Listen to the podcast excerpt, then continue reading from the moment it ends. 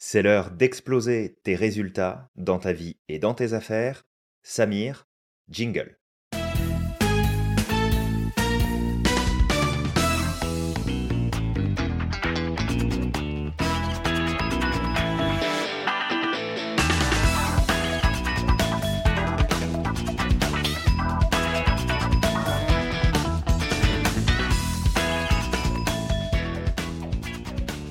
Salut Samir Salut Julien. Et salut à toi qui nous écoutes et bienvenue dans ce nouvel épisode de la systémique du succès. Aujourd'hui, on a l'honneur d'accueillir Mohamed. Exactement Julien, juste pour la petite présentation, Mohamed a mené une lutte acharnée contre les kilos en trop. Pour moi, c'est le Rocky Balboa de la remise en forme. Sauf qu'à la place de ses gants de boxe, son arme secrète, c'est sa fidèle banane, grâce à laquelle il a terrassé ses calories. Vous comprendrez après pour la banane. Son combat a fait de lui une machine et sa soif de défi l'a amené sur le ring face à Apollo Creed, à rugir face à Clubber Lang, à faire trembler Ivan Drago, à boxer Tommy Gunn et même à prendre des cours de poésie avec Mason Dixon. Mohamed aujourd'hui est très présent sur les réseaux sociaux parce que sur son chemin transformationnel, il a découvert sa passion pour la création de contenu et sa motivation d'aider les autres et de partager sa passion pour la remise en forme et pour la nutrition. Et ce que j'aime bien chez Mohamed, c'est sa petite dose d'humour.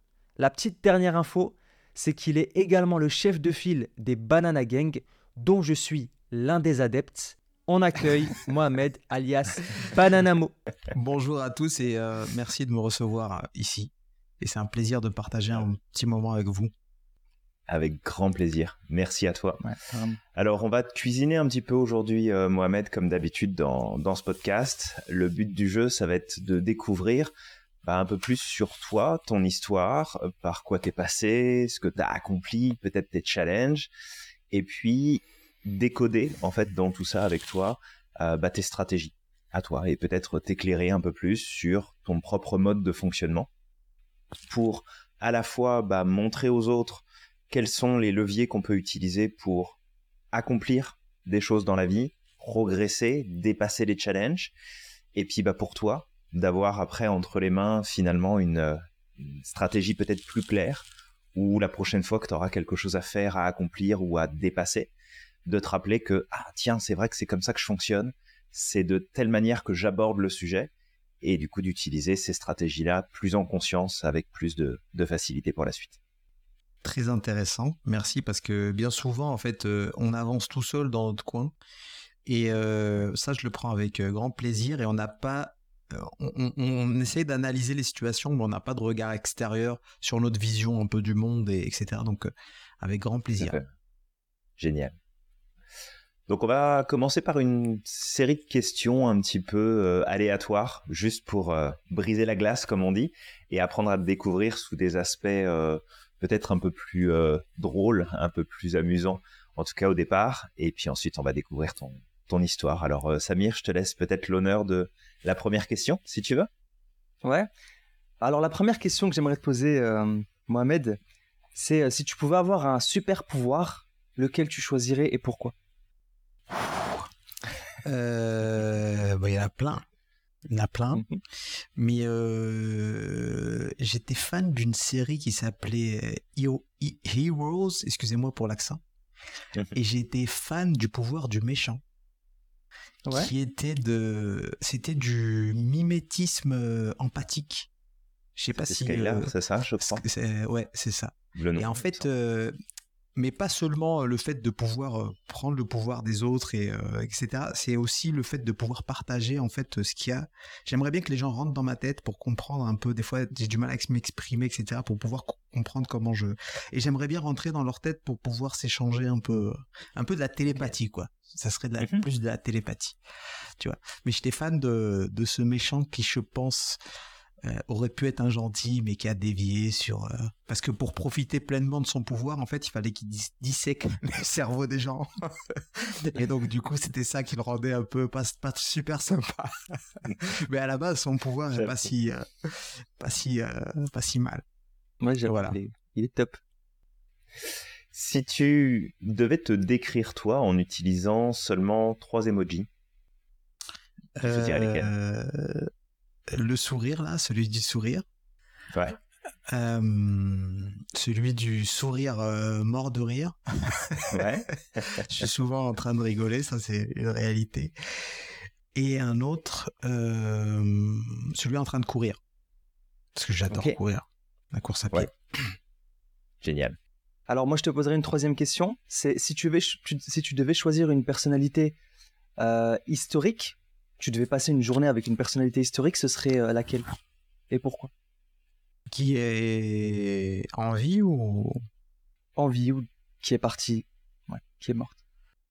Euh, alors j'ai une, une grande admiration pour les, les empereurs, genre style euh, Jules César, tout ça, mais il y en a un où j'aimerais bien savoir son style de vie et partager un peu sa, sa connaissance, c'est Gensis Khan. Khan, je crois qu'on dit, on dit pas Khan, on dit Khan. Et j'aurais bien aimé être. Pas si je dois passer une journée avec lui, si je dois choisir, je pense que ça serait lui parce que autant euh, euh, c'est un empereur, enfin il a son empire, donc du coup il faut qu'il règne sur tout ça. Il a son idée d'invasion, mais en même temps il faut trouver la paix dans son empire. Et c'est ça qui m'intéresserait de savoir comment tu fais pour avoir un si grand empire et quand même réussir à unifier les, les gens et trouver euh, trouver un modèle de paix quoi entre tout ça dans, mhm. dans, dans, son empire. Et je trouve que c'est beau parce que euh, si on le met chacun à notre échelle, les gens ne réalisent pas, mais chacun, euh, enfin, si un, des objectifs de, de, sa vie, ça serait d'avoir un empire. Donc euh, tu peux le voir comme la famille, tes amis, etc. Si tu as un empire avec des plein de petits royaumes et du coup trouver la paix là-dedans là, en fait je pense que ce serait un super un super exemple. Donc euh, je pense que ça serait la personne avec qui j'aimerais passer une journée si je peux pour essayer de comprendre un peu son, style de vie et les questions que je poserais. Comment il fait pour trouver la paix là-dedans? Génial. Super intéressant. En parlant d'invasion, le lien pas du tout logique, mais c'est quoi la meilleure expérience de voyage que tu fait? Euh, alors, j'ai beaucoup voyagé, j'ai eu la chance de beaucoup voyager dans ma vie, mais en fait c'était une passion. Euh, c'est le jour où avec ma femme on a dit on, vend tout, on se sépare de tout, tous nos biens et on se barre. Mhm. Et euh, on est parti en Amérique latine. Ma femme est d'origine argentine.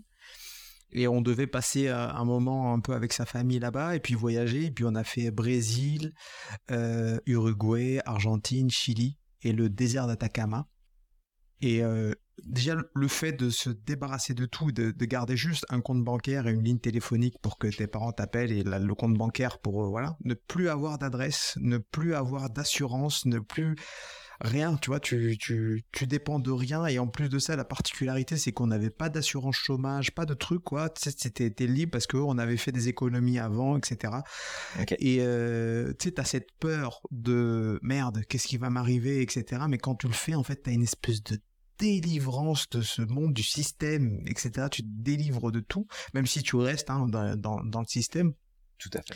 Et euh, dans notre parcours, on a fait tout ce parcours-là, donc Brésil, euh, Uruguay, euh, Argentine. On est monté à la frontière du Paraguay et puis après on est parti au Chili et on est passé au Paraguay, mais on a juste fait la frontière en fait. Et au Chili, on a atterri au désert d'Atacama.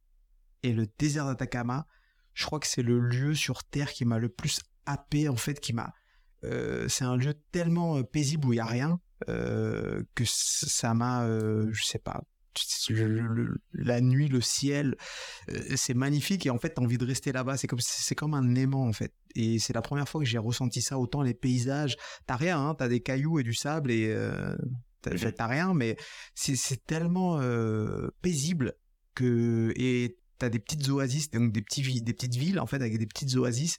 C'est beau quoi, tu sais, tu t'émerveilles de juste de ça, cette petite nature, un petit cours d'eau qui et tu vois du vert autour, autour du, rien, du néant, tu vois. Et euh, je crois que c'est le plus beau voyage que, que j'ai fait. Voilà. Il y a, en fait il y a, toute une symbolique, hein, le fait de se détacher et puis le fait d'arriver à un endroit où il y a rien et puis tu t'émerveilles du rien. C'est ça le plus beau voyage qu'on a fait. Génial. Qu'est-ce qui t'a peut-être le plus marqué? Si tu devais en prendre un élément, qu'est-ce que ça a peut-être transformé chez toi? Qu'est-ce que, qu'est-ce que ça a mis à jour? Ciao, excusez-moi, j'ai dit bonne nuit. Vas-y. enfin, bonne nuit, bonne sieste plutôt. Qu'est-ce que ça. Bah, du coup, cette peur de... De, de, de tout lâcher, en fait. C'est de, ça, ça, a été un mal pour un, un, bien. Donc, c'était ça. Et en fait, du coup, maintenant, je peux me détacher de, des choses, surtout matérielles. Je peux m'en détacher beaucoup plus facilement. Voilà ce que ça m'a appris. Au top. Si, euh, si tu as une citation préférée, c'est laquelle et en quoi elle t'inspire? Oh, Je ne suis pas très bon pour tenir des, retenir des citations.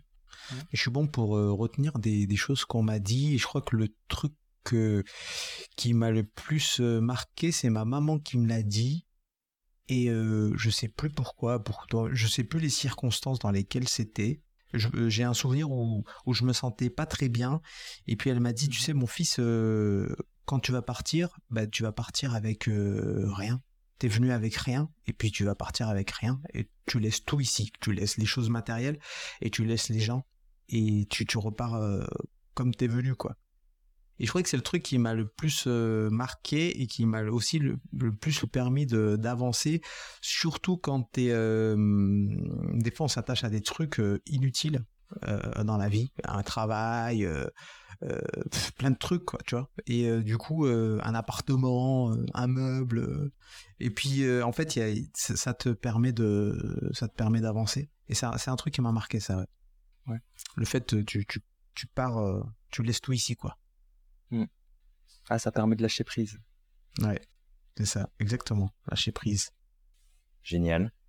Si tu pouvais changer une chose dans le monde, ça serait quoi et pourquoi? Ça serait euh, de, de redonner le pouvoir. Enfin, je pense que. Enfin, je sais pas si on leur a enlevé, mais en fait, de remettre la place de, de l'éducation des enfants en priorité. Je crois que euh, on vit dans un monde où on oublie en fait que la priorité c'est la génération suivante.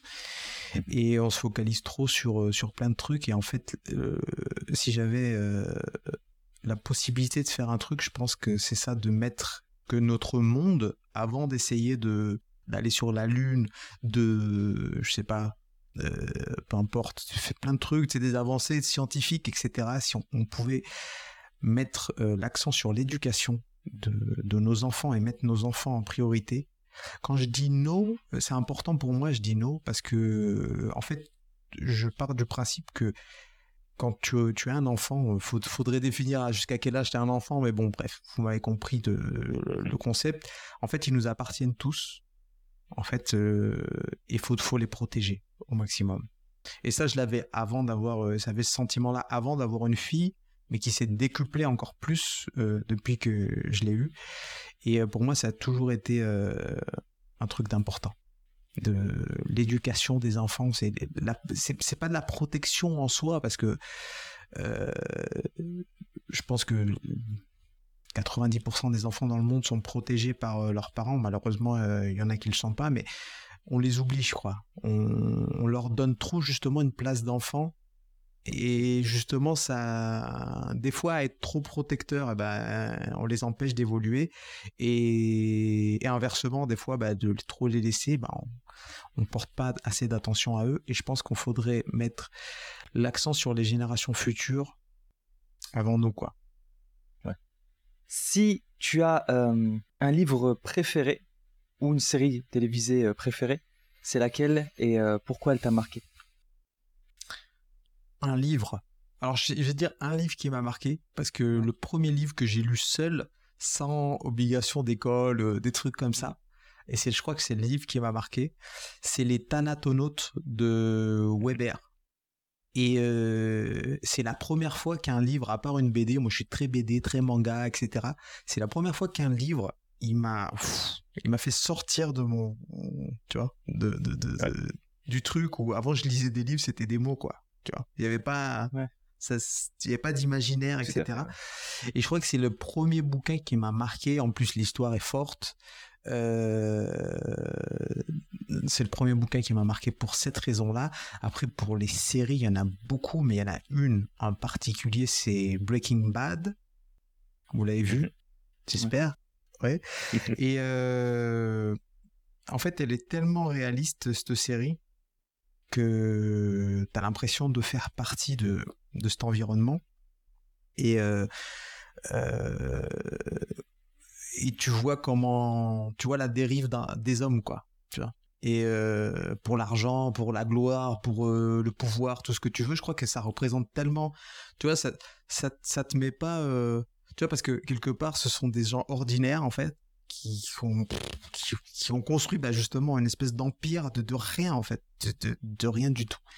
Et c'est ça qui m'a qui m'a plu dans cette série. Génial. Alors, euh, si tu devais euh, décrire en quelques mots qui est Mohamed et ce qu'il fait, tu nous dirais quoi? Faudrait demander aux autres. euh, alors Mohamed, c'est euh, qu'est-ce que je fais euh, actuellement? Ben, je, suis, euh, j'essaie d'accompagner les gens vers un style de vie beaucoup plus équilibré, on va dire. Pas sain, parce que j'aime pas trop. Enfin, sain en fait ça veut tout et rien dire on met le tout et rien parce que des fois on a l'impression de manger sain de faire du sport etc mais si tu regardes les compétitions de bodybuilding les mecs sont pas sains. Ils sont très athlétiques mais ils sont drogués parce qu'ils prennent des substances illégales et c'est pas être sain pour moi. Donc euh, ça veut rien dire. Euh, et des fois, il y a des personnes qui pensent bien manger et qui ont des régimes super stricts et finalement, bah, ils détruisent leur santé, etc c'est que les gens, j'essaie de les accompagner euh, pour qu'ils essaient de trouver un équilibre. Alors moi, j'ai perdu 50 kilos au total, euh, sans compter la masse musculaire que j'ai gagnée, parce que ça, c'est un, équilibre à prendre en compte. Je suis, la particularité que j'ai, c'est que, bon, j'ai un diplôme de coach, mais je suis sorti de l'obésité en faisant n'importe quoi. Jusqu'à que même un diplôme de coach, en fait, ça te donne pas les outils jusqu'à que tu comprennes euh, réellement euh, euh, ce que c'est. Ce que je dis toujours, tu peux avoir un diplôme de, de garagiste, mais être un très mauvais garagiste. ça veut pas dire, ça fait pas le, enfin le diplôme ne fait pas le la personne. Je prends cet exemple-là parce que les meilleurs garagistes que j'ai connus n'avaient pas de diplôme justement. et euh, c'est pas vrai pour tous les métiers. Euh, quand tu es médecin, etc., c'est un, peu différent. Mais tu peux tomber sur des médecins très très bons, comme des médecins très très euh, très très nuls, ou des professeurs, ou des etc. je pense qu'il y a une histoire de vocation derrière, ce qui te plaît, tu vois. Et euh, moi, j'ai trouvé ce qui me plaisait, tu vois, c'est justement euh, essayer d'accompagner les gens, de, de, partager ce que je, je, sais, de le partager en fait euh, avec eux pour qu'ils puissent atteindre, trouver leur équilibre. j'adore partager, j'adore, j'adore, et surtout sur les trucs qui me passionnent, et notamment la nutrition et le sport, qui sont deux choses qui me passionnent. Et pour, j'adore le mouvement et et pour moi faire mettre les enfin se mettre en mouvement ça met les autres en mouvement et c'est ce que j'essaie de, de, faire en fait. Comme un peu un effet boule de neige ou effet domino tu vois. C'est ce que j'essaie de, de, faire dans la vie de tous les jours. Alors peut-être avant Samir que tu que tu continues de ton côté j'aurais peut-être envie de te demander une précision et en fait je vais te partager une phrase Mohamed et tu vas me dire si ça te si ça te parle si ça te correspond la connaissance sera la clé de ta liberté. Que ça, ça totalement, totalement, ça me parle totalement. Après, dans moi, dans connaissance, euh, je mets, je, le terme connaissance, euh, les gens confondent, je crois, et ou alors c'est moi qui, qui, me suis fait mon, mon propre, mes propres, mon propre, ma propre définition. Dans connaissance, il y a ce qu'on t'a partagé, mais ce que tu as appris aussi, ton expérience. Et, et ça, les gens l'oublient. Tu vois, c'est par exemple, j'ai plein de collègues coachs qui ne savent pas aborder l'obésité parce qu'ils l'ont abordé euh, via leur formation, etc. Mais une personne obèse, tu peux pas lui donner, ou une personne âgée, tu peux pas lui donner le même programme ou la même diète ou etc. que qu'une autre personne. Et euh, et ça, je l'ai je l'ai pas su, je l'ai pas appris dans les livres, je l'ai appris par mon expérience. Et donc du coup, euh, ces connaissances là, c'est exactement ça. C'est donc dans le terme connaissance, il y a ce que tu as appris et ce qu'on t'a appris. Et, et oui, c'est la liberté totale. Totale parce que encore plus dans mon domaine, mm-hmm. euh, parce que ça permet de, de, d'utiliser tout le potentiel physique que j'ai et mmh d'atteindre un état de physique où tu te sens très bien, qui fait que ça t'élève au niveau de ta conscience, où tu es encore plus conscient de, des choses, parce que tu as passé certaines étapes et on ne réalise pas comment l'exercice physique peut te permettre en fait de, de, surmonter énormément de choses dans ta vie de tous les jours. Donc plus tu maîtrises ton corps et ta diète, ton sommeil, etc., et plus en fait tu te sens tu te sens plus pas plus éveillé mais je trouve pas le terme tu te sens plus conscient de ton environnement euh, je sais pas si vous comprenez ce que je veux dire. Ouais.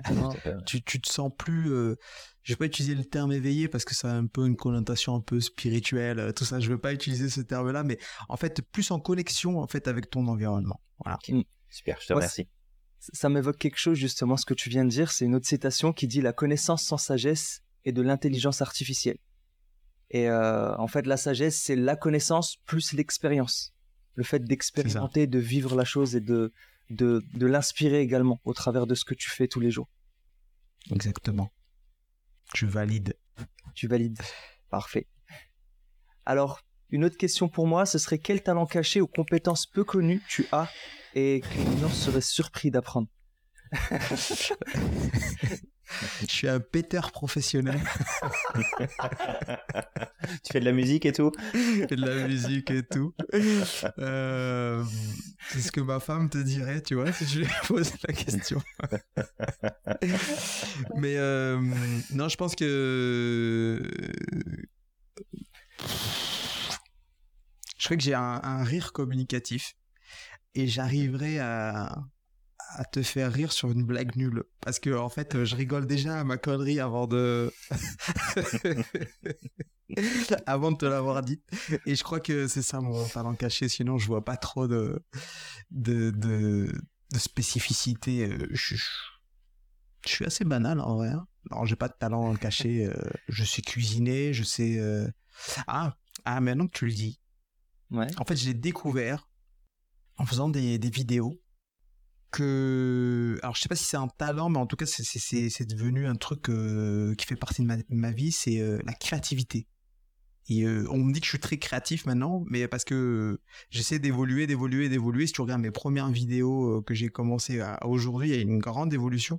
Parce que justement j'essaie toujours de, créer et évoluer évoluer évoluer évoluer. Et dans la créativité donc je suis un peu plus je me mets dans la case des créatifs maintenant. Alors qu'avant pas du tout je savais pas en fait. Et je l'ai découvert en faisant des vidéos, etc. Voilà. Mohamed, on va parler euh, d'un truc peut-être moins confortable là tout de suite. C'est quoi ta plus grande peur? Qu'est-ce qui te fait le plus peur? Là, normalement, on rajoute des orages au montage. Euh, il y a beaucoup de choses en vrai qui font peur, mais. Euh, ouf qu'est-ce qui me fait. Elle est pas facile celle-là.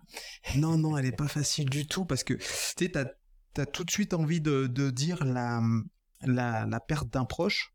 Tu vois, mm. euh, genre, euh, tu, perds ta, je perds ma fille ou ma femme, ou etc. Euh, je pense que ça serait très dur, mais en fait, c'est des choses qui, je pense qu'avec le temps, ça se surmonte, etc. mais je crois que ma, ma plus grande peur, ah. Il y a plein de trucs horribles qui m'arrivent en tête là. Euh, non, alors tu vois, c'est pas l'échec parce que l'échec ça, ça, te, ça te fait avancer. Mais je pense que c'est euh, de pas pouvoir justement. Euh, euh, de pas savoir. On va pas parler de, de, de mort, de, de machin comme ça, mais plutôt de pas savoir ou pas détecter des gens autour de toi qui vont pas bien. Euh, là, notamment, j'ai fait une vidéo euh, sur la dépression. J'ai fait la vidéo, etc. Et puis, la vidéo m'a inspiré moi-même en me disant putain, mais ça se trouve, il y a des gens autour de moi qui sont pas bien et je le vois pas. Tu vois. Mm. Et je crois qu'une des peurs, c'est de, de, de pas voir autour de toi. ça se trouve, tu ta, ta compagne, tu vis avec elle depuis des années et ça se trouve, il y a un truc avec lequel elle veut pas te parler parce que tu t'es pas posé à dire ah, ça va tu sais, tu, tu, réalises pas parce que dans la vie, tu sais, la vie, elle passe. Et tu te poses pas pour dire ça va, parle-moi un peu de toi, etc. Parce que tu parles tous les jours, tu t'avances, tu fais des, des nouvelles aventures, comme je dis à ma femme tout le temps, mais en fait, tu te poses pas à dire ça va, et tes objectifs dans la vie, etc., etc. Et je pense qu'on le fait pas assez souvent, et, et, tu vois, le, le, fait que quelqu'un tombe dans une dépression ou des choses comme ça, et de pas le voir venir, alors que peut-être que c'est juste tendre la main, passer un moment avec une personne, etc. Et là, je pense notamment à ma fille, tu vois, de, elle va grandir. Et euh, je vois plein de parents, en fait, qui sont démunis, mmh des proches autour de moi qui sont démunis, parce que peut-être qu'ils n'ont pas agi avant sur certaines choses qu'ils auraient pu peut-être régler euh, en amont et qui sont face au mur euh, maintenant et qui c'est il y a, y a, pas de machine arrière tu vois et je pense que ma plus grande peur c'est ça de de pas pouvoir être présent à des moments clés de la vie de certaines personnes alors que j'aurais pu tu vois euh, être là. Super, je te remercie pour. Euh, Après, il y a plein de trucs horribles qui se sont passés en, tête, hein, je te le dis direct. oui, je me doute. je me doute. Mais euh, merci pour cette réponse-là, elle est, elle est précieuse, donc merci beaucoup. Ok. Du coup, je vais te poser une dernière question, en tout cas pour cette première série de questions. Si tu pouvais organiser la soirée parfaite, qu'est-ce que tu ferais et avec qui tu partagerais cette expérience? Euh il faut une personne Une seule personne Tu peux nous inviter tu si tu veux. d'autres. Ouais. non, non, mais si j'ai une seule, si c'est, ça serait organiser une une grande fête avec euh, avec tous mes amis d'enfance et ma famille, je pense. Ça serait ça que que je ferais. Mais après, si je devais choisir une personne, je pense que je prendrais ma fille et on irait faire un truc pour pas qu'elle l'oublie, quoi, tu vois. Ouais. Euh, juste ça, quoi. Un moment, juste elle et moi, ou un truc pour pas qu'elle l'oublie. Je sais pas, un saut en parachute, j'en sais rien, tu vois. Monter en haut d'une montagne. Ouais. Je pense c'est ça, je pense que je me suis tout. Moi, j'adore marcher, courir, etc. Mais j'adore euh, gravir des sommets. Et je pense que ça serait euh, partir une soirée juste avec elle en bivouac et puis passer juste un moment comme ça avec elle et discuter un peu, parler et que ça, ce moment reste gravé juste elle et moi. Donc je me confie peut-être à elle parce qu'il y a des choses qu'on se dit pas, je pense. et c'est important de se confier à, ses proches. A des choses que j'ai peut-être jamais dit à personne que je lui dise à elle. À ce moment-là. Ouais, du coup, ce serait plus une, une sorte d'expérience inoubliable ou transformationnelle avec elle? C'est ça, ouais. C'est ça. Bon, bah, t'as compris, Samir, on n'est pas invité. Hmm T'as dit quoi? Ah Ouais, voilà, nous, on n'est pas invités. on n'est pas invités. non, mais elle me connaît en tant que papa, mais comme elle me connaît, elle connaît pas Mohamed en fait. Et bah, mhm. quand elle va grandir, elle va connaître en tant que papa, mais euh, euh, c'est pareil, on connaît nos parents, mais on les connaît pas. Euh, on a tous plusieurs facettes, et ça serait bien qu'elle voit la facette générale de comment mhm. je suis et comment comment j'ai été, et, et, si je suis amené à partir avant elle, qu'elle ait au moins cette vision, tu vois, de, réellement comment j'étais, tu vois? Génial. Déjà, merci euh, Mohamed pour tous ces partages-là. C'est super inspirant. Euh, en tout cas, nous, ça nous donne quand même beaucoup d'infos qui sont super, super utiles et super pertinentes. On va réutiliser tout ça et on va revoir tout ça un petit peu plus loin. on va aller découvrir un petit peu plus maintenant avec bah, différentes questions. Et la première, ça va être quelle est, selon toi, et celle que tu as envie de partager, bien sûr, l'une de tes plus grandes réussites? Et pour quelle raison c'est ta plus grande réussite?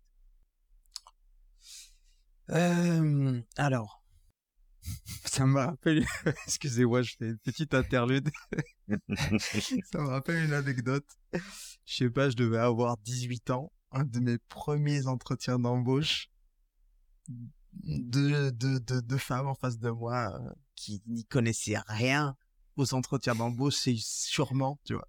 Et comme moi, c'était un de mes premiers entretiens d'embauche, j'y connaissais rien du tout et c'était pour travailler à Toys R Us, euh, tu sais, le magasin de, jouets. Mmh et elle me pose exactement cette question. Et moi, je savais pas du tout quoi répondre. Alors, je sais pas qu'est-ce que ça vient faire dans un entretien d'embauche euh, pour euh, être préparateur de commande chez Toys Mais euh, c'était sûrement sur la fiche. Et vous savez ce que je lui ai répondu? Je venais de passer mon permis de conduire et j'ai dit bah mon permis de conduire. je savais pas quoi répondre en fait. Euh, et maintenant, quand tu repenses à cet âge-là, j'avais plein, plein, plein de choses sur lesquelles j'étais fier, mais euh, c'est des choses que t'as pas envie de partager euh, à ce moment-là, peut-être avec des deux inconnus comme ça. Eh bref, ça me fait penser à ça. Non, je te dirais que avant même que ma famille, ma fille naisse, c'est d'avoir fondé une famille avec ma femme. Que les deux on se retrouve et que avec des valeurs ensemble et voilà, de, tous les deux on est on est réussi à fonder une famille jusqu'à la naissance de notre fille qui où la famille s'est agrandie parce que la famille c'est pas juste avoir des enfants. Hein. Enfin, je sais pas il y a des gens qui ont tu vois c'est c'est il y a des gens qui ont jamais d'enfants de leur vie peu importe c'est un choix tu vois mais la famille pour moi c'est elle commence, elle peut être avec des amis, un groupe d'amis, elle peut être avec différentes choses. Et, et c'est d'avoir fondé, trouvé ma femme et avoir fondé une famille avec elle. Et pourquoi Parce que tu te sens accompagné, tu te sens soutenu.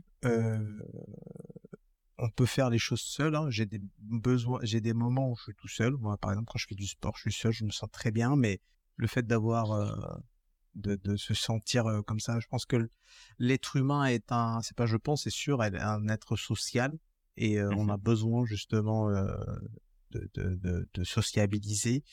Et quand ça se concrétise par la création d'une famille, je pense que tu es beaucoup plus épanoui et donc du coup je suis épanoui grâce à avoir accompli cette chose. Génial. Et peut-être d'aller un tout petit peu plus loin là-dessus, si, si c'est OK pour toi. Euh, dans cette réussite que tu nous partages, et merci pour ça, d'avoir fondé une famille tout d'abord avec ta femme, avant d'avoir votre fille, ensemble. Euh, Qu'est-ce qui, selon toi, a été un, facteur de, réussite, de succès? Qu'est-ce qui t'a emmené justement à, réussir à fonder cette famille? Tu parlais d'avoir réussi à trouver ensemble un terrain d'entente sur vos valeurs respectives. Ça, c'est un point qui est super important dans un couple. Et de ton côté, de comment tu as agi, décidé, de la manière dont tu t'es engagé, qu'est-ce qui, selon toi, a été quelque chose de fort, un pilier qui t'a permis de contribuer à cette réalisation-là Mes échecs par le passé. Ok. Dans la vie, euh, je crois que c'est c'est difficile de savoir euh, ce que on veut jusqu'à aujourd'hui, on sait pas réellement ce qu'on veut. Mmh Mais les échecs nous apprennent à savoir ce qu'on veut pas. Euh, et d'ailleurs, il y a une phrase de Paolo Coelho qui dit une erreur, tu l'as fait une fois, tu peux la faire deux fois. À la troisième, c'est plus une erreur, c'est un choix. Et euh, c'est important de, bien comprendre cette phrase-là qui m'a beaucoup servi euh, et que je retiens bien. Et je pense que ce sont toutes mes erreurs par le passé qui ont fait que, que ça m'a amené là et ça m'a amené, coïncidence ou pas, à rencontrer cette personne. ça m'a amené à, tomber amoureux, ça m'a amené à, comprendre certaines choses, elle m'a fait découvrir énormément de choses. C'est tout ça, en fait. Je pense que c'est mes erreurs qui m'ont amené là. Merci pour ça. Pour moi, ce serait la question que j'aimerais te poser ce serait c'est quoi l'un de tes plus grands challenges? Très bonne question. Euh, ça serait ah, un truc qui n'a rien à voir avec tout ça.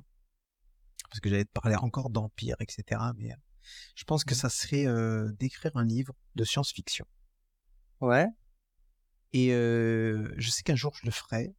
Je sais pas écrire déjà j'ai du mal un peu à lire. Moi je suis très manga, très BD, très tout ça, mais les livres, j'ai du mal à m'accrocher à des livres.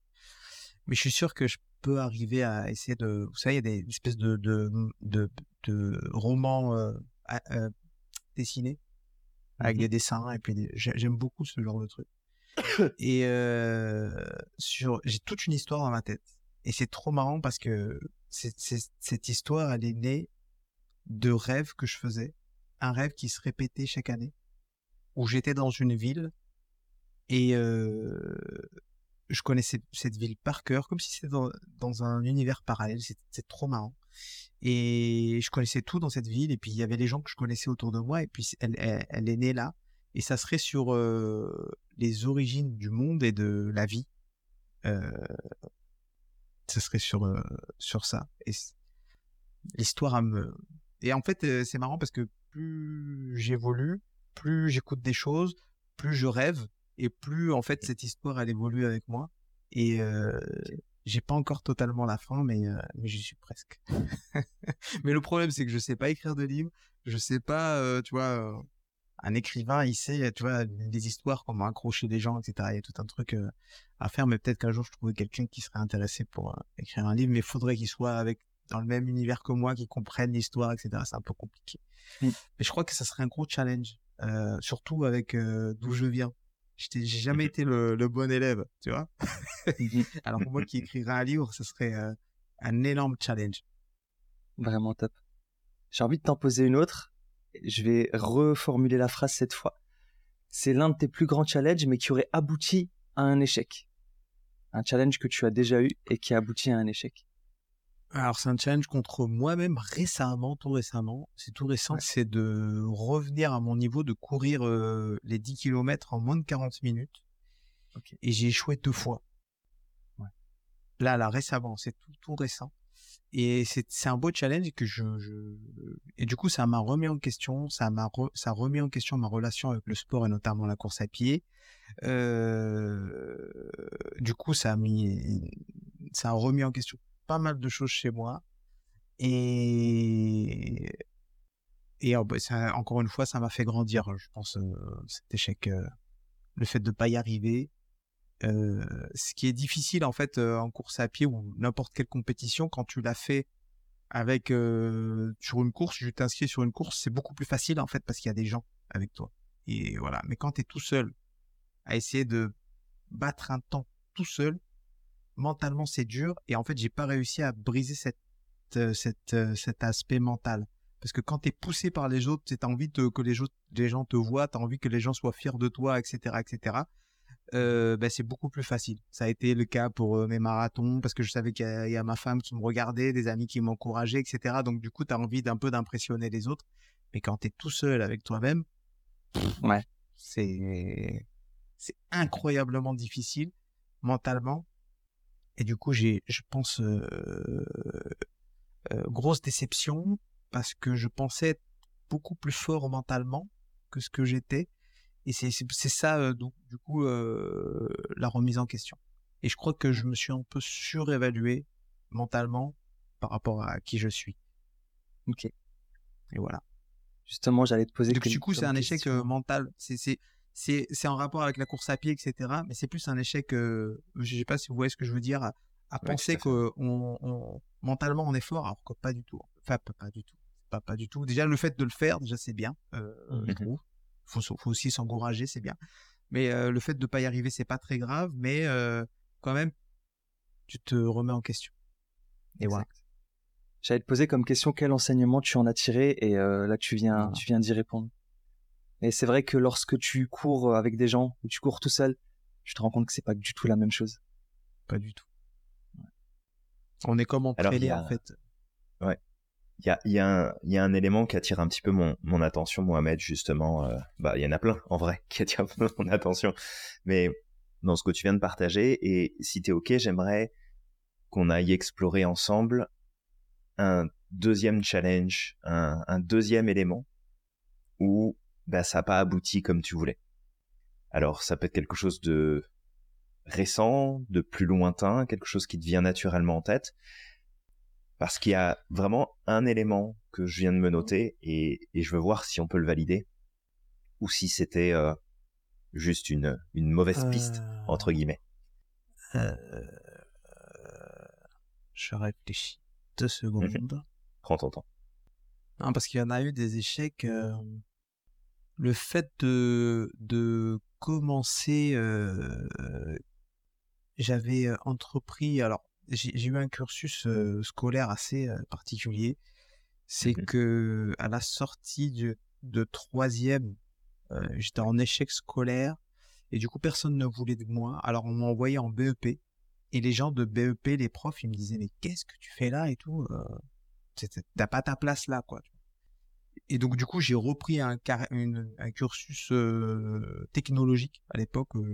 Voilà, un bac technologique je faisais jamais d'efforts en fait à l'école, j'ai jamais fait d'efforts, tout ça, mais je l'ai, je l'ai quand même eu. Et après, je suis parti en BTS technico-commercial. Ça m'a saoulé. Mmh j'avais pas envie. Et du coup, mais la partie commerce me plaisait quand même. Donc du coup, je suis parti là. Et euh, et en fait, j'ai été j'ai été en fait, c'était une espèce de d'échec. Euh... J'ai pas été jusqu'au bout. J'ai pas fini mon BTS parce que j'ai fait un stage en, en banque. Il fallait que je vende des mmh assurances. Et en fait, j'avais les assurances, j'avais, je devais vendre l'assurance, mais j'avais le, le, compte en banque des personnes, donc je savais un peu leur, euh, leur profil. Je savais qu'ils n'avaient pas de sous. Il fallait que je, quand même que je leur vende l'assurance. Et en fait, euh, j'étais, je l'ai pris comme un échec dans le sens où j'ai pas compris en fait le chemin que je devais prendre. Euh, ça, ça me plaisait pas en fait. Mais qu'est-ce que je fais là?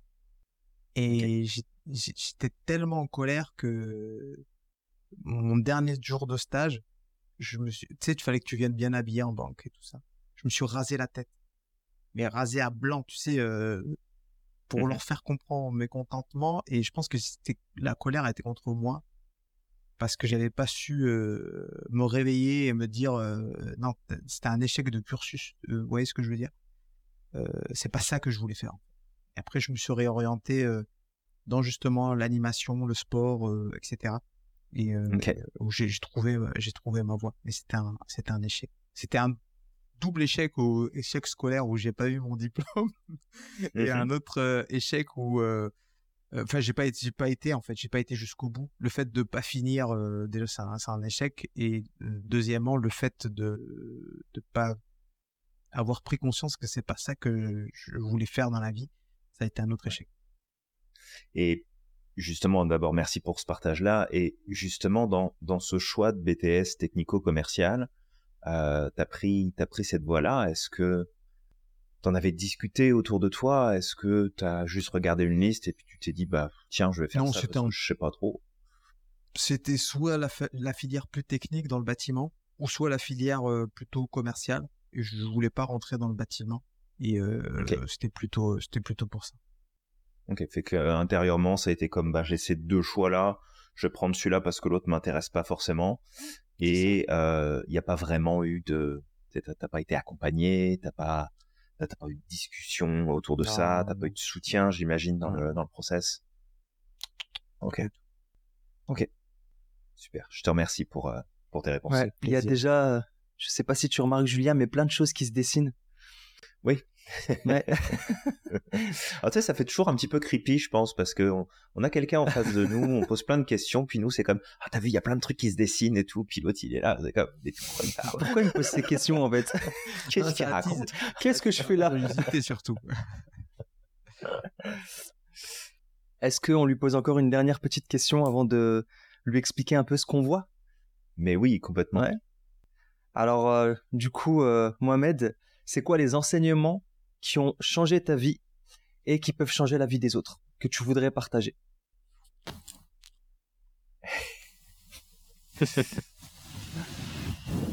euh, euh, Déjà, arrêtez de se comparer aux autres. Ouais. Déjà, je crois que c'est un truc super important. Tu n'es pas les autres. Alors, on peut s'inspirer des autres, ça c'est bien.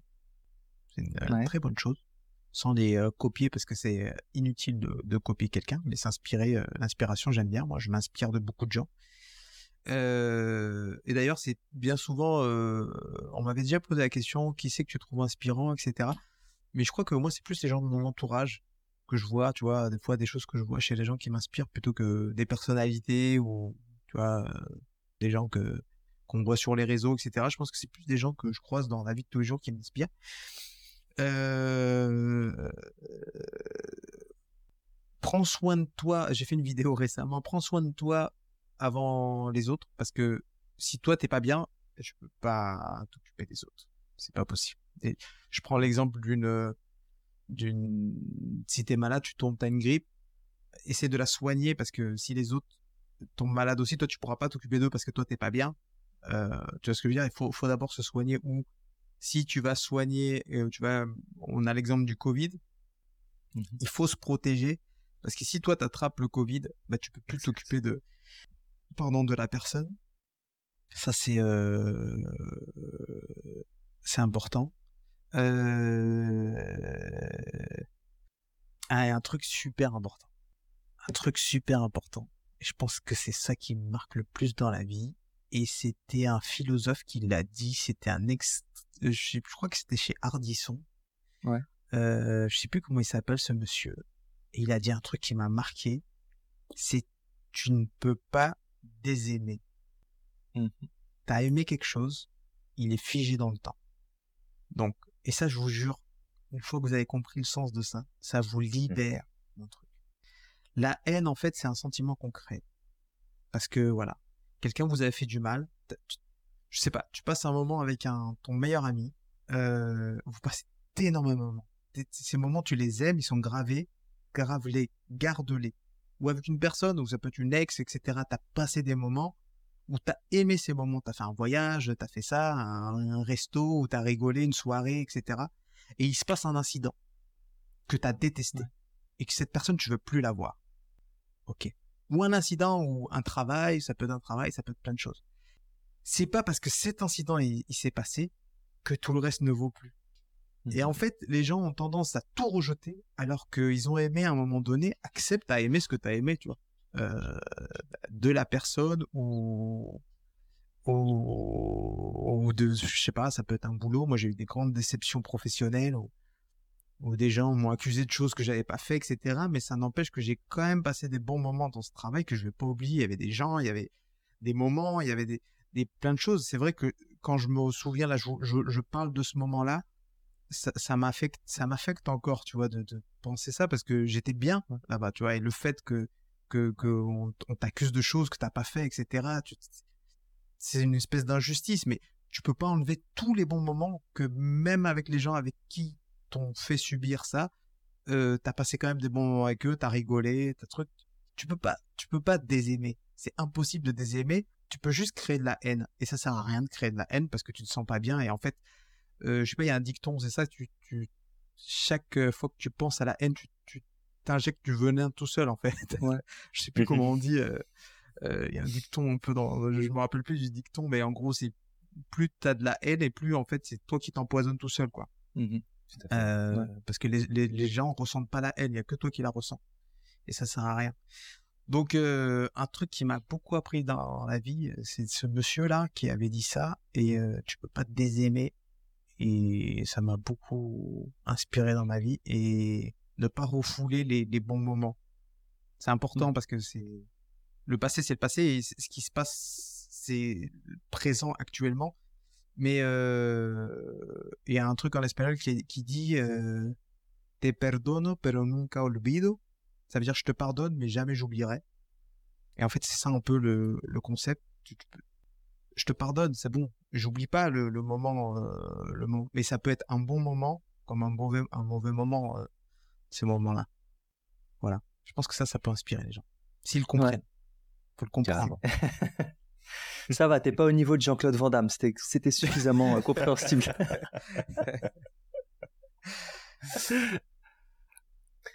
Génial. Comment tu te sens euh, déjà, euh, Mohamed, après bien, ce on est à cuisinage intensif On est à l'aise, c'est bien, vous m'avez fait réfléchir un peu. Un petit peu, ouais. un petit peu. Euh, je crois que si on devait refaire, sachant, euh, connaissant les questions, je répondrais pareil, je pense. Euh, Du coup, c'est bien parce que c'était assez spontané. De... Ça fait travailler un peu la spontanéité, c'est bien. Mais non, euh, bien. Bien, mmh. bien. Je me sens pas cuisiner. J'ai juste un peu chaud parce que j'ai fermé la fenêtre et parce qu'il y a les voisins qui font du bruit dehors. Et c'est tout. Sinon, ça va me sentir. Rassure-toi, on va arriver au bout. Tu vas pouvoir reprendre de l'air. C'est ça. Alors déjà un gros gros merci pour euh, pour tous ces partages et notre rôle maintenant bah, ça va être de te faire un peu du, du feedback finalement sur ce que tu as échangé et sur ce qu'on a pu mettre à jour. Alors on s'entend qu'un travail de modélisation ça va beaucoup plus loin que ce qu'on fait euh, dans ce type de podcast. Mais on espère en tout cas qu'avec les informations qu'on va te transmettre tu vas peut-être pouvoir raccrocher des wagons ensemble, y voir un peu plus clair et utiliser peut-être plus en conscience tes stratégies. Euh, comment comment est-ce que tu fais les choses, de quoi tu as besoin? Pour réussir, pour avancer, pour progresser, pour réaliser ce que tu veux. Donc Samir, je ne sais pas si tu avais peut-être envie de commencer avec un, premier point que tu as noté toi. Alors moi, le, point moi qui ressort le plus parce que ça résonne en moi, c'est le sage qui est en lui en fait. Alors selon l'archétype de Jung, donc Jung qui est un, un psychologue, en fait il avait défini certains types d'archétypes et je, je, sens le sage en toi, dans le sens où, en fait, l'archétype du sage, il a besoin de vérité, il a besoin de partage de connaissances, il a besoin de comprendre le monde. Et sa devise au sage, c'est la vérité vous libérera. Et en fait, au travers de ce que tu donnes, bah, par exemple, le pouvoir que tu as choisi euh, du méchant dans Hero, le fait qu'il puisse comprendre les autres, qu'il puisse se mettre à leur place, euh, mimer, mais aussi en fait euh, le, le, fait de, de pouvoir communiquer par télékinésie en quelque sorte, bah, en fait, il y a ce, besoin de compréhension de l'être humain, de l'environnement qui est autour de toi.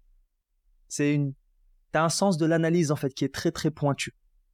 Et il y avait d'autres choses qui revenaient avec Breaking Bad aussi, quand tu disais que tu aimais bien observer parce que ça, ça t'amenait une espèce de, de débauche de ce que pouvait être l'être humain et aussi les dérives euh, ou les côtés sombres aussi de, de l'humanité si euh, l'être humain ne fait pas attention.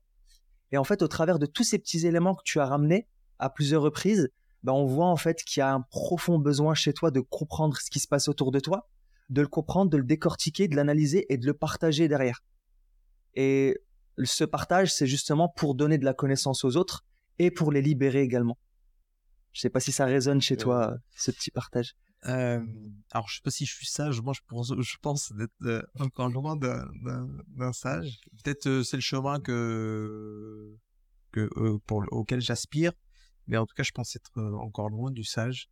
Mais, mais oui, ça, ça, ça résonne aussi de, dans ce que tu dis. Euh, J'aime bien essayer de comprendre. J'ai été dans les... Mmh, j'ai même vécu ça, ce que tu dis, un peu les, les côtés sombres de, de l'humanité, où j'ai travaillé avec, pour la Croix-Rouge avec des migrants. Qui, mmh. moi, j'habite mmh aux îles Canaries, donc du coup, des côtes marocaines, ou des côtes sénégalaises même, ou des côtes des Mauritanie. Ils viennent jusqu'ici et j'ai vu un peu le, le la déshumanisation. Euh, j'ai connu la déshumanisation via, via leurs histoires, via leur parcours. Euh, j'ai aussi, ça m'a permis aussi de connaître des gens exceptionnels, des gens qui donnent sans rien attendre au retour, euh, parce que dans chaque côté mauvais, il y a, y a, des bonnes personnes. Euh, que les, les intérêts euh, des uns, des fois, euh, c'est ça qui nous déshumanise en fait, euh, euh, nous les êtres humains. Et c'est super important. Je souhaite à personne de vivre ce que j'ai vécu parce que il y a une espèce de de, de, de, de traumatisme via des histoires qu'on entend. Je sais pas comment on appelle ça. On l'avait dit, mais ah oui, il y a un traumatisme et ça ça résonne encore dans ma tête. Il y a toutes les histoires que qu'on te raconte de, de tous les des voyages de ces personnes et de tous les gens qui sont perdu en mer en fait. Euh, c'est triste. Et, euh, et le fait de le, le vivre, tu vois, parce que tu regardes des séries, des films, des documentaires, etc., c'est une chose, mais le fait mmh de le vivre, tu, prends, tu comprends encore euh, énormément de choses sur, sur l'être humain. Et notamment ses, bons ses bons côtés, mais aussi ses côtés sombres.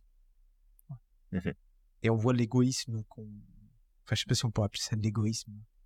On a discuté un peu Samir, c'est que euh, pour moi l'être humain ne n'est ni bon ni mauvais, c'est nous qui définissons les règles euh, de ce qui est bon ou ce qui est mauvais, et on doit survivre. Voilà. Après, euh, c'est à nous de définir qu'est-ce qu'on fait ou qu'est-ce qu'on fait pas. Mais je crois que là,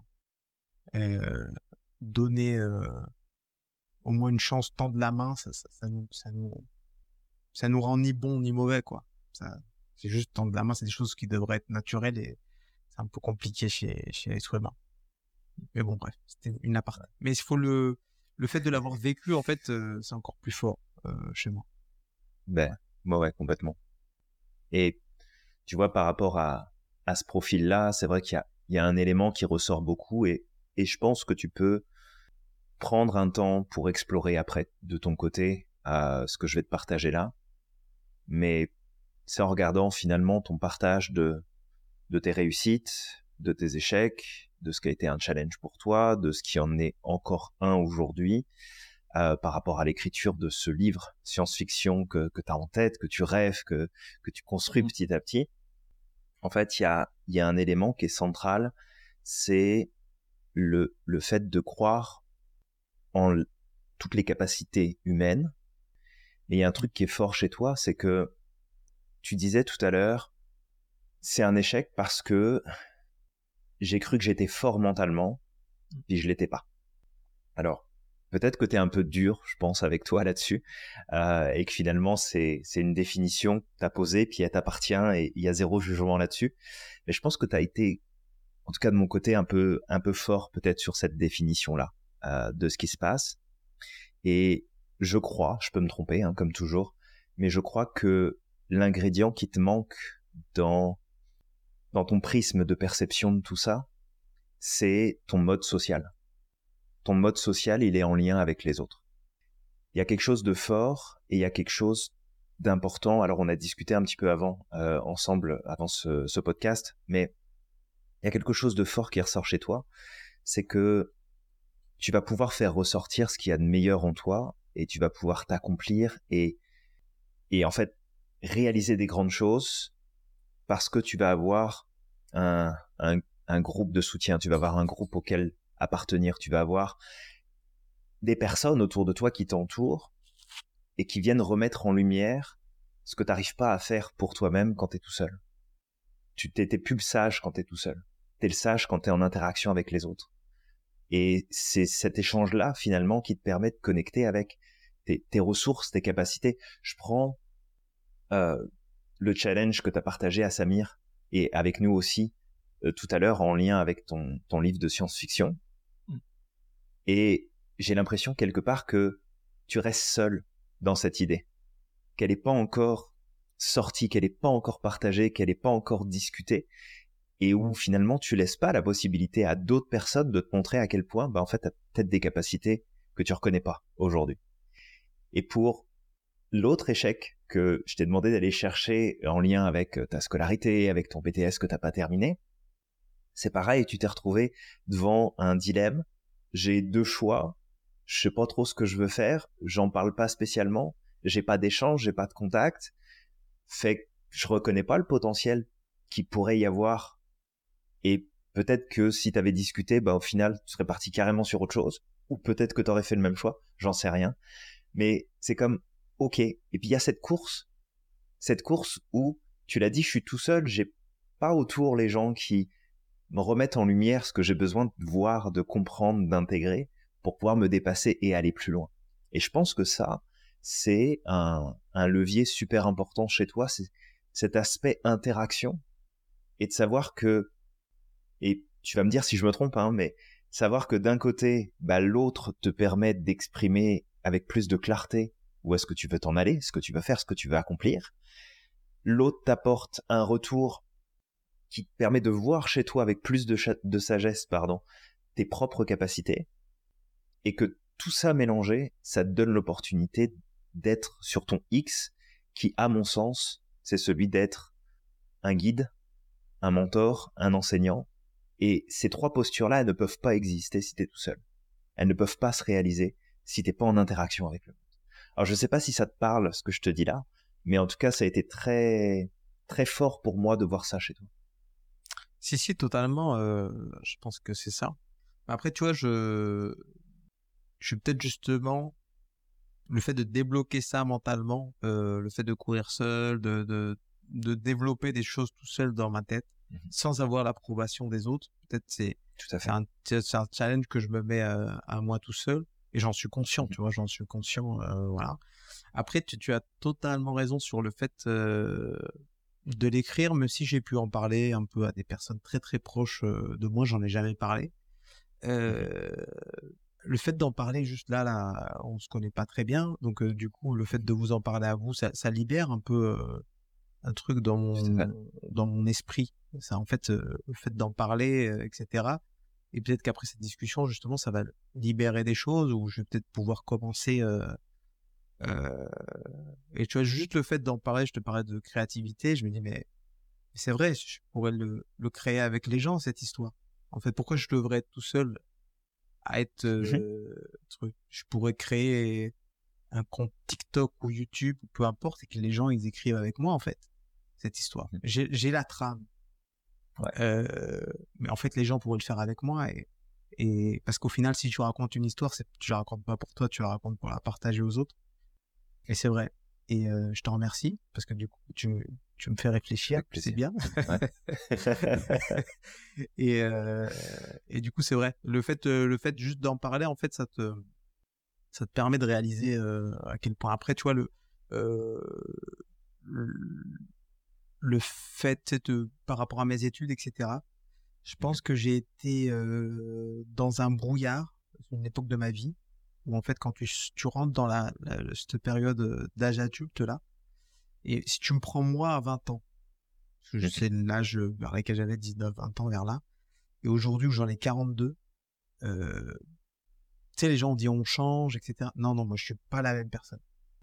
Autant dans mon discours, dans ma façon de penser, dans mon truc, comme si j'avais euh, eu, euh, peut-être par les voyages ou la rencontre de gens, etc.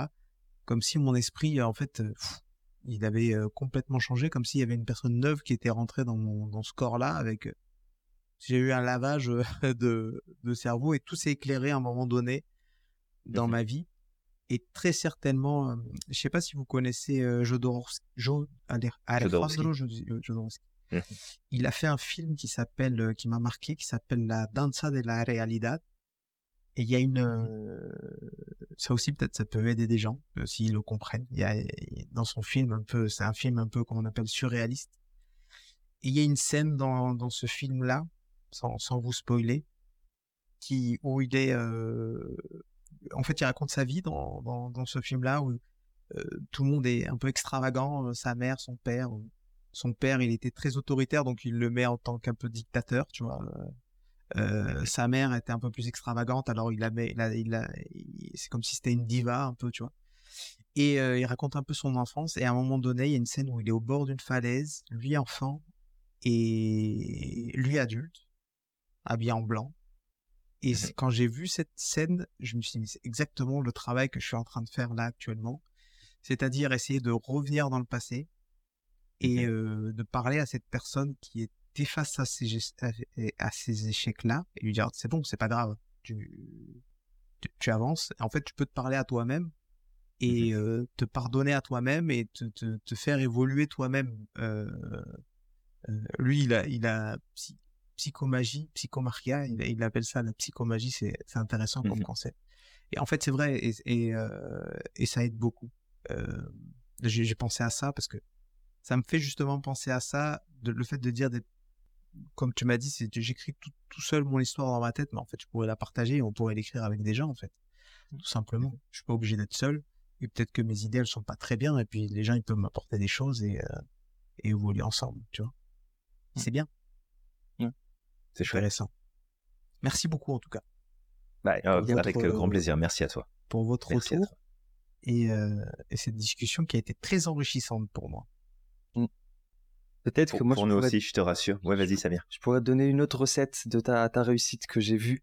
vous me confirmerez. C'est en fait, Mohamed, tu es quelqu'un d'antifragile. En fait, dans le sens où on a la résilience. La résilience, c'est tu vis un échec, tu vis une épreuve, tu rebondis et tu reviens à ton état euh, originel. Et l'antifragile, en fait, lui, ce qu'il fait, c'est que il est résilient, donc il va rebondir face à un échec, et en plus, il va se renforcer, il va apprendre des nouvelles choses et il va dépasser ses limites. Et en fait, c'est un peu ce qui revient au travers de tes échecs, c'est tu passes par un échec, tu te poses, tu réfléchis, tu apprends, et une fois que c'est bon, en fait, tu poses de nouvelles actions pour pouvoir avancer. Et généralement tu dépasses par la suite tes, euh, limites et je vois peut-être quelque chose euh, en plus c'est que ta philosophie du sourire le fameux smiley sourire qui revient très souvent et c'est vrai qu'au travers de tes vidéos quand on te découvre aussi sur TikTok et même sur YouTube il y a ce sourire qui revient très souvent vous me direz si tu me diras si ça, ça a du sens mais moi je le vois aussi comme quelque chose qui est en lien avec ton antifragilité parce que tu as une vision optimiste ce sourire, il dégage de l'optimisme, l'optimisme vis-à-vis du futur, vis-à-vis de la vie. Et, et en fait, cet optimisme vient comme enrichir ton antifragilité et le fait que tu vas dépasser constamment les épreuves et les échecs. C'est très vrai ce que tu dis. Et j'aimerais rajouter un truc, c'est que il y a un grand défaut de l'optimiste euh, que je suis. Et tu as totalement raison. Moi, je suis toujours optimiste dans toutes les situations. J'arrive à trouver un, même dans les trucs négatifs, j'arrive à trouver un côté positif. J'arrive toujours à avancer, je pense, grâce à ça dans la vie. Et euh, il y a un grand défaut euh, de l'optimiste, c'est le manque de réalisme qui fait que mmh des fois on est confronté à des difficultés. Je suis confronté à des difficultés tout le temps, souvent humaines, euh, des facteurs humains un peu euh, que tu contrôles pas en fait, où tu, n'as aucun pouvoir dessus. Et euh, du coup l'optimiste il a jamais de limite en fait dans jusqu'à on est face à des murs. Et on peut on peut on peut tomber des fois de haut. Et je crois qu'on a des micro-phases de dépression. C'est trop bizarre. Mmh. Où en fait, pendant des microsecondes, il y a tout qui va mal. Enfin, je sais pas. J'ai connu d'autres optimistes et avec qui j'ai discuté. En fait, il y a, tout qui va mal. Mais genre, euh, c'est la fin du monde, quoi. Euh, T'as mmh plus envie d'être là. Mais c'est comme une espèce de microseconde qui passe et comme si euh, après non attends il y a ça il y a ça et t'arrives en fait à voir et c'est un peu ce que tu dis et ça, ça me fait rire ce que tu dis là ton, ta définition de d'antifragile ça me fait penser un peu à Sangoku. Ouais bah c'est ça c'est Sangoku. Il devient encore euh, à chaque fois plus fort ça, ça, me flatte beaucoup. Et euh, et ouais t'as parlé de de résilience et je crois que peut-être hein, je sais pas mais je crois que en fait euh, j'ai appris la résilience. Enfin, je sais pas si je suis résilient réellement parce que, en fait, je suis beaucoup récemment retourné dans mon passé. J'ai appris beaucoup des gens autour de moi. Et je pense que, par exemple, ma mère a vraiment la définition de la personne résiliente, où elle s'est retrouvée seule avec trois enfants dans une extrême pauvreté. Et nous, on a vécu normalement comme des enfants, quoi. J'étais conscient de trucs mais t'as l'impression après avoir grandi, ouais, moi j'étais pauvre et tout. Non, t'as pas été pauvre. C'est ta mère qui a été pauvre et qui a galéré, quoi. C'est elle. Mm. Et donc, du coup, mm. toi, t'as l'impression d'avoir été résilient parce que, ouais, non, non. En fait, non, t'as rien, t'as rien vécu, toi. Parce qu'aujourd'hui, euh, que j'ai juste une fille, je réalise euh, tout ce que ma, ma mère a dû vivre. Euh, le fait de pouvoir, devoir nourrir trois bouches, les laisser seuls à la maison, partir tôt le matin, rentrer tard le soir, et les laisser seuls, préparer à manger, les laisser seuls à la charge du plus grand, euh, mon grand frère, quand à cette époque-là, il devait avoir 10 ans, moi je devais en avoir 8, ma fille, ma petite sœur 6. C'est des choses, euh, tu vois, pour un parent, c'est dur.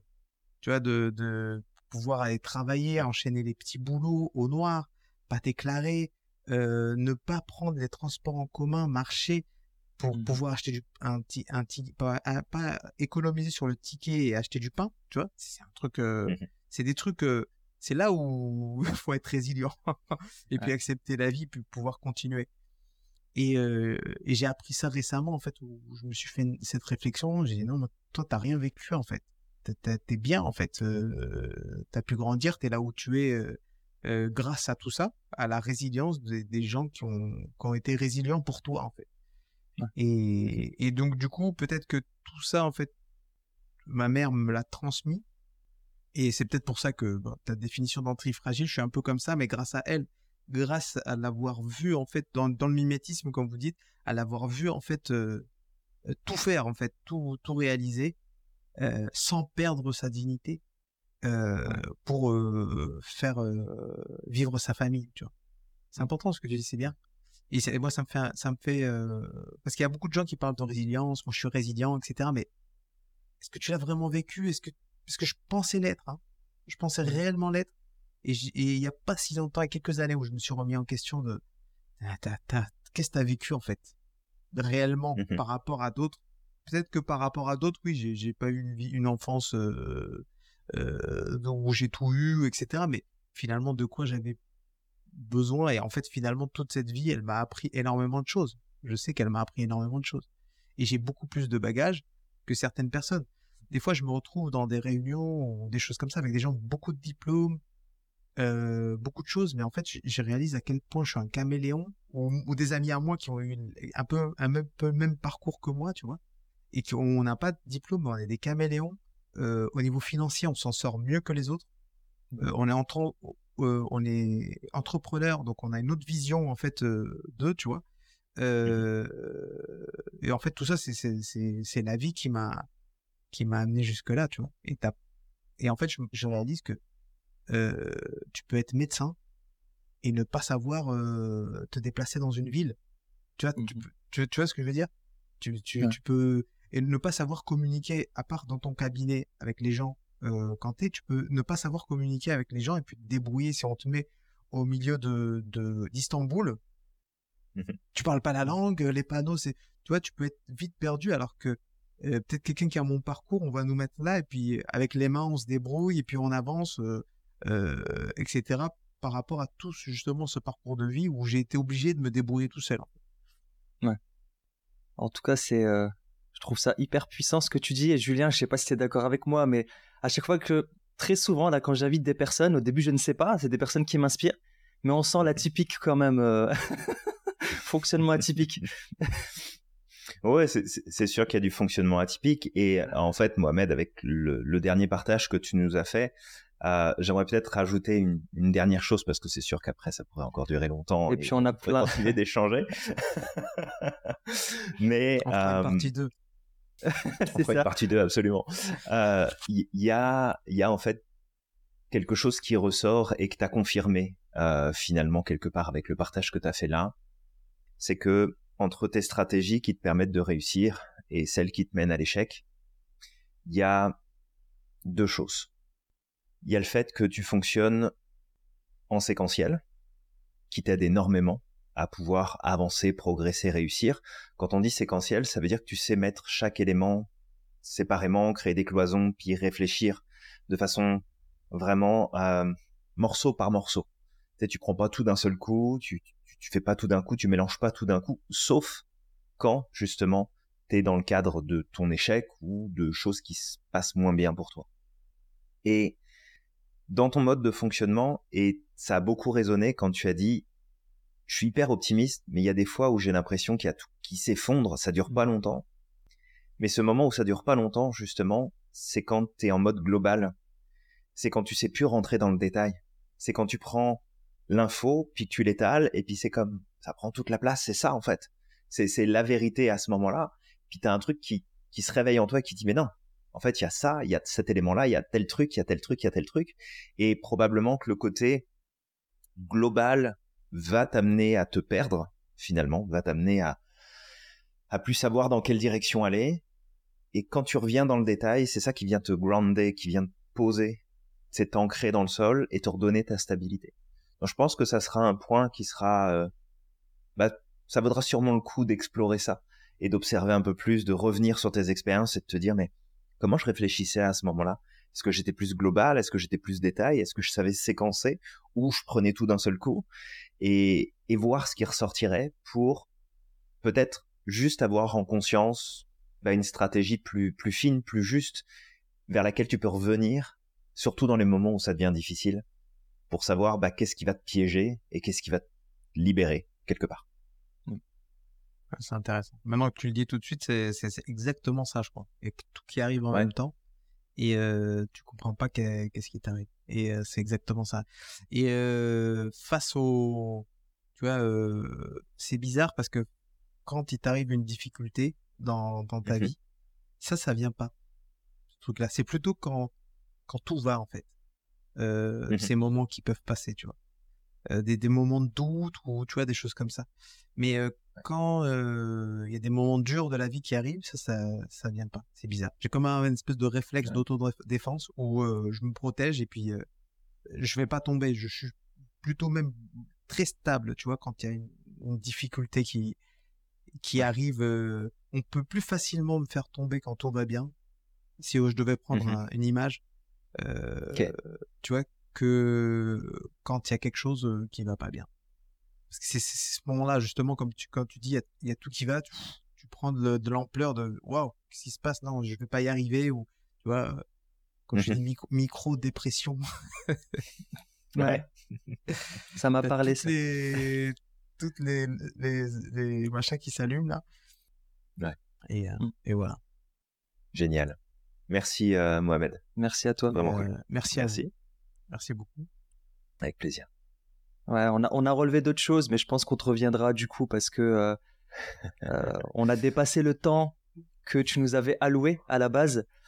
Mais ouais, c'est vrai qu'il y a des choses qui pourront revenir comme les besoins, mais on t'en reparlera comme un besoin de progression qui est énorme. Tu as, besoin de progresser, tu as besoin d'avancer, tu as besoin de te renforcer, grandir. Mmh il y a un besoin de liberté, mais ça, je l'ai relevé un peu avant. Ouais.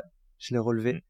Tu as ce besoin de te libérer des autres, en quelque sorte, d'être comme autonome, en fait, euh, qui est très très présent chez toi. Et, euh, et, tout ça, ça fait partie de ton facteur clé de succès. Très bien, je note. Et euh, vous êtes très inspirant aussi, du coup, parce que vous faites bah, réfléchir. Hmm. C'est ça qui, qui est bon, c'est la réflexion. Carrément. il y a certainement des choses qui vont popper, certainement chez toi dans les prochains jours, prochaines semaines. Non, mais déjà là, hein. déjà il y a déjà des déjà des choses qui commencent à émerger. Mmh. C'est pour ça que ah, je commence à partager là. Ouais. ouais, bah c'est ça. j'aimerais bien vous partager un peu. Ça serait, ça serait trop cool qu'il y ait des images là qui, qui apparaissent. On va aller chercher le scalpel, on va, on va régler ça. en tout cas, fais gaffe, il y a tes cheveux qui vont prendre feu. Moi, je vois la fumée sortir.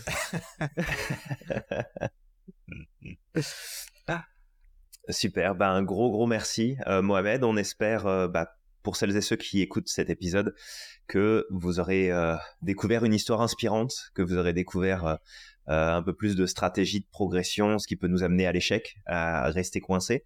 Bien sûr, chaque personne a sa propre stratégie, mais on retrouve toujours des points communs, on retrouve toujours des éléments qui, qui reviennent et qui se remettent sur le devant de la scène. Donc encore un gros gros merci Mohamed et puis je pense que c'est pas la dernière fois qu'on se voit et qu'on se parle de toute façon. ce serait un grand plaisir. Et surtout, surtout, surtout, euh, j'invite nos auditeurs à suivre euh, Mohamed. Donc, euh, Mohamed, où est-ce qu'on peut te suivre? Bah, Partout, en fait. YouTube, TikTok, Instagram. Dans la rue. Dans la rue.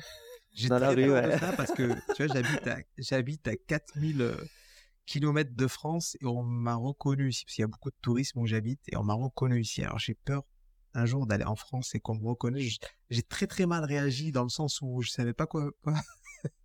ah mais c'est toi qui fais des euh. vidéos. J'ai dit ouais ouais je suis parti. Tu sais je savais pas comment réagir. J'ai très très peur de ça. Ne vous inquiétez pas si vous me croisez dans la rue. c'est que je suis plutôt plutôt quelqu'un d'avenant à la base, mais je sais pas comment réagir en fait quand. Euh, c'est surprenant quand ça arrive. C'est surprenant quand ça arrive. Mais euh, merci. Et du coup, si les gens sont arrivés ici euh, pour écouter, me découvrir un peu plus, parce que je pense que je partagerai ce podcast sur euh, mes réseaux, n'hésitez pas à aller voir déjà ce qu'ils ont fait. Il y a d'autres parcours inspirants que j'ai déjà écoutés. Et n'hésitez pas à, suivre nos deux amis pour en découvrir un peu plus. C'est très intéressant ce que vous partagez. Et merci. Puis je mettrai tes coordonnées justement en dessous de ce podcast. Donc c'est Bananamo d'accord? Et il partage énormément de choses hyper intéressantes. Moi, je l'ai découvert euh, il y a plusieurs mois maintenant. Et euh, dès que je le vois en live, euh, j'y vais parce que il partage des choses hyper intéressantes sur la nutrition, des choses sur le sport, sur le bien-être. Et pour moi, c'est l'un des influenceurs aujourd'hui. Il y a beaucoup d'influenceurs qui, excusez-moi, il y a des gens qui vont pas être contents, mais qui racontent de la merde sur les réseaux sociaux et qui sont pas forcément de bons influenceurs. Et moi, j'estime que Bananamo fait partie de ces influenceurs qu'on devrait suivre. En tout cas, que qui, apporte beaucoup plus de bien-être et de choses intéressantes et utiles sur les réseaux sociaux. Donc euh, n'hésitez vraiment pas à suivre. Merci beaucoup. Faites attention. vous des gens barbus, ils disent pas la vérité. Ça, c'est pas mal. Je suis là pour équilibrer. Heureusement qu'il y a Julien, tu vois. Heureusement. exactement. Euh, en tout cas, non, mais merci beaucoup. Et ouais, j'essaie de partager euh, le maximum de connaissances. Et euh, vous pouvez me retrouver partout, comme je l'ai yes. dit. Sport, nutrition, bien-être. Et j'essaie d'aborder un peu la santé mentale Mmh. C'est mmh des choses qui m'intéressent beaucoup. Et la complémentation au niveau de l'alimentation pour essayer de d'être en meilleure forme, euh, c'est important pour moi aussi. C'est des choses que j'étudie exactement et en ce moment je suis en train d'étudier les champignons. Les champignons Génial. Pour, Super. Juste pour vous dire, donc mes vidéos à venir, ça, je vais parler de champignons. Super intéressant. Non, mais il y, a plein de choses que nos ancêtres ont utilisées depuis des millénaires et que nous, on a laissé tomber, notamment les champignons, mmh. qu'on consomme depuis des millénaires et que là, euh, et dont les forêts en France, ou au, Québec, ou aux États-Unis, ou peu importe, dans le monde entier, on a toujours consommé des champignons pour différentes vertus qu'on a laissé euh, qu'on a laissé. C'est pas juste pour faire des omelettes des champignons. ouais. Ou pour avoir des hallucinations pour d'autres, mais ça, on parle pas. oui, absolument. C'est vrai. C'est vrai, c'est vrai. Mais euh, apparemment, euh, pour soigner justement la dépression, etc., c'est en lien. Euh, ouais. Il y a des, des, études qui sont faites là-dessus et c'est intéressant de. Hmm. Il y a même des bah, gens avec une prise d'un champignon qui sont sortis complètement de la dépression, qui ont remis leur niveau de cortisol euh, à des trucs assez forts, qui ont remis leur niveau de cortisol euh, à niveau. Et ça pourrait faire des choses magiques. Waouh! On aime la magie à l'Institut Merlin. Il y a un documentaire sur euh, Netflix, et je me rappelle plus le nom, mais il y a un documentaire sur Netflix, si les gens le recherchent, ils vont le trouver. Justement, qui parle de ce monde-là un peu inconnu. Les gens peuvent ah, on fera la petite bah, recherche de, de découvrir euh, ce que tu vas nous partager sur le sujet, euh, Vraiment, avec grand plaisir. Ça va être chouette d'en apprendre plus euh, grâce à toi sur ce sujet-là. Mmh. c'est gentil. C'est vraiment cool. Bon bah du coup, toi qui nous écoutes, n'hésite pas à liker, partager, commenter ce podcast et à suivre notre ami Mohamed sur ses réseaux sociaux Bananamo. Et, et puis on te retrouvera très très vite pour de nouveaux échanges, de nouveaux interviews hyper inspirants et moi, je te dirais euh, de croire au maximum en ton potentiel et de ne pas oublier d'être extraordinaire chaque jour. N'oublie pas non plus à quel point tu es magique et que tu as le pouvoir de réaliser absolument tout ce que tu souhaites. Et on te dit à la prochaine. À la prochaine. À bientôt.